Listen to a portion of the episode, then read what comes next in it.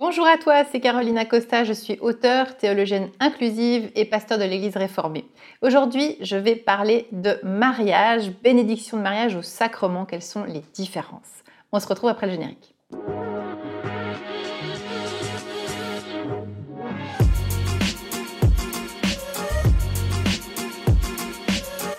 J'ai reçu un témoignage très touchant. C'est une question, un témoignage de Laurent qui me raconte un petit peu sa vie, qui a été une vie euh, assez difficile et qui a mené au bout d'un certain nombre d'années à vivre une sorte de conversion intérieure, de retrouver le Christ, de se réconcilier. Il a d'ailleurs vécu, donc c'est au sein de l'Église catholique, un sacrement de réconciliation qui l'a beaucoup, énormément touché. Et comme quelque chose en lui s'est réunifié, eh bien, il a fait euh, des prières aussi pour demander à la Vierge si il pourrait rencontrer un jour une femme pour un projet de vie d'amour. Et le Seigneur a répondu à la demande, il a rencontré une femme.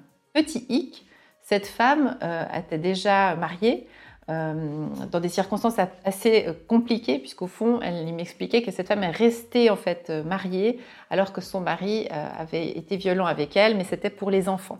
Donc au fond, elle s'est d'une certaine manière sacrifiée pour euh, assurer la cohésion familiale. Mais voilà que depuis 15 ans, cette femme ne vit plus en amour avec son mari et puis elle a rencontré cet homme et donc elle est maintenant en processus de divorce. Et la question va se poser, c'est D'abord, il y a plusieurs, plusieurs difficultés en fait pour Laurent parce que euh, bah, il se trouve que du coup il ne peut plus communier parce qu'il vit dans le péché. C'est ça que j'ai compris du coup parce que comme ils sont dans une situation d'adultère en fait, si vous voulez, vis-à-vis du mariage, vu qu'elle est encore mariée et qu'ils sont ensemble.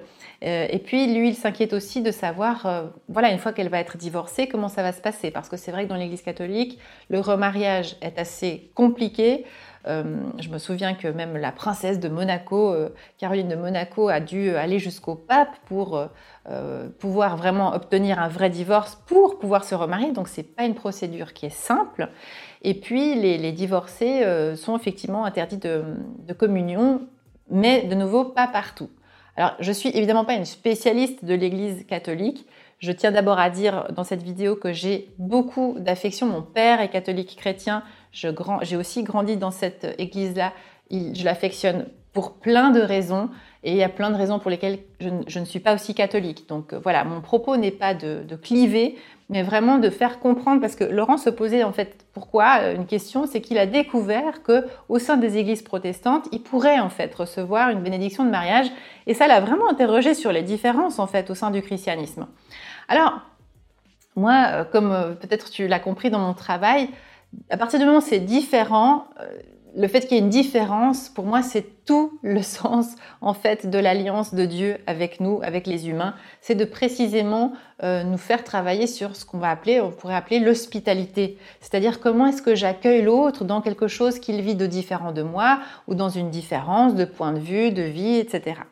Et c'est vrai que donc il y a une différence aussi au sein du christianisme avec plein de courants chrétiens différents et vraiment très différents. Parfois c'est d'une église à l'autre, mais l'église elle est constituée de qui? Aussi de personnes.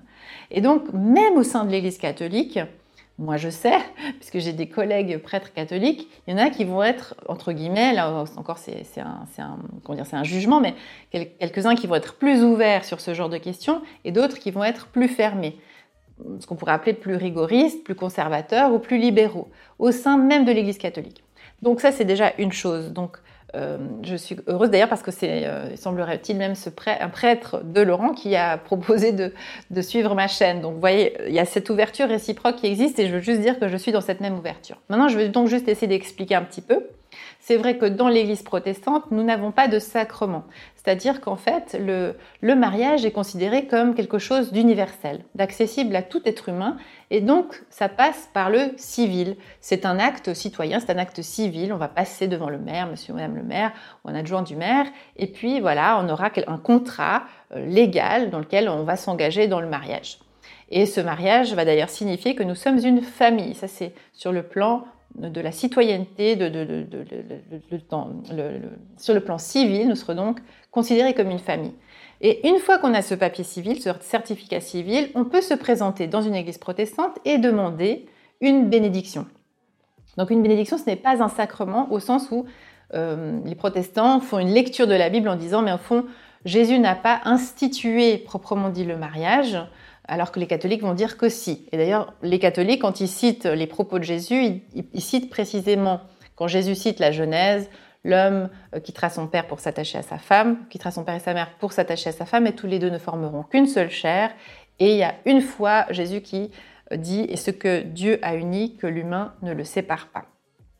Et donc à partir de ça, justement, l'Église catholique va dire, ben, il y a une indissolubilité du mariage. Alors que chez les protestants, ben, c'est vrai qu'il faut une lecture plus libérale du mariage en disant ben non, finalement, comme c'est une affaire civile, il y a des circonstances particulières où un couple peut ne plus arriver à rester ensemble. Et donc le divorce est autorisé, le divorce est permis.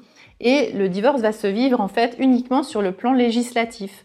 Donc en fait, un couple peut finalement, une personne peut se remarier plusieurs fois, ça arrive, et peut recevoir plusieurs fois la bénédiction de mariage.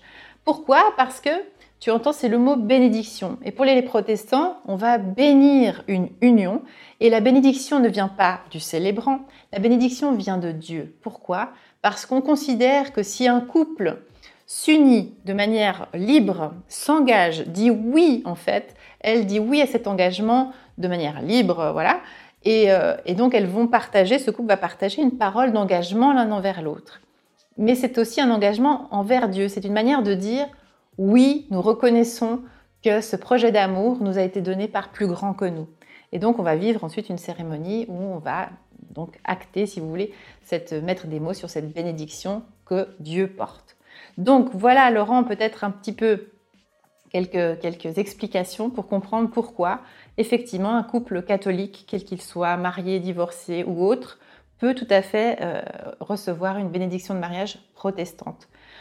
Au final, et c'est un peu là-dessus que j'avais envie de conclure, c'est que euh, je me pose toujours la question, très humblement, et je me dis, si tu as vécu tout ça, si tu as vécu un rapprochement vers Dieu, en plus tu as eu ce sacrement qui s'appelle la réconciliation, encore une fois, la question que je me pose toujours, c'est qu'est-ce que Dieu désire pour nous?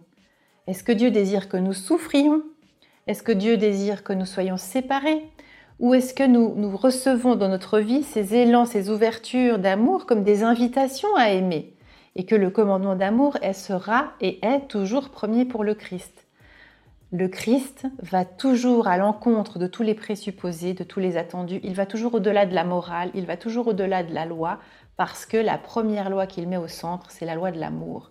Donc la question que j'ai envie de, vers laquelle j'ai envie de te renvoyer, Laurent, et vous autres, c'est quand vous êtes face à ce genre de situation religieuse, est-ce que vous arrivez à revenir à cette question plus fondamentale que désire Dieu profondément pour moi? Voilà, et comme ça, je vous laisse répondre vous-même à cette question et cheminer dans votre vie avec ce, ce Dieu d'amour auquel je crois profondément.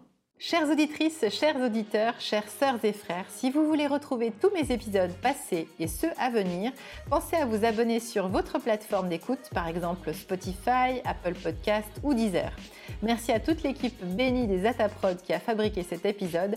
Si tu as aimé, eh bien n'hésite pas à me mettre 5 étoiles. Et pour plus d'informations, on se retrouve sur carolina-costa.com. Soyez bénis les amis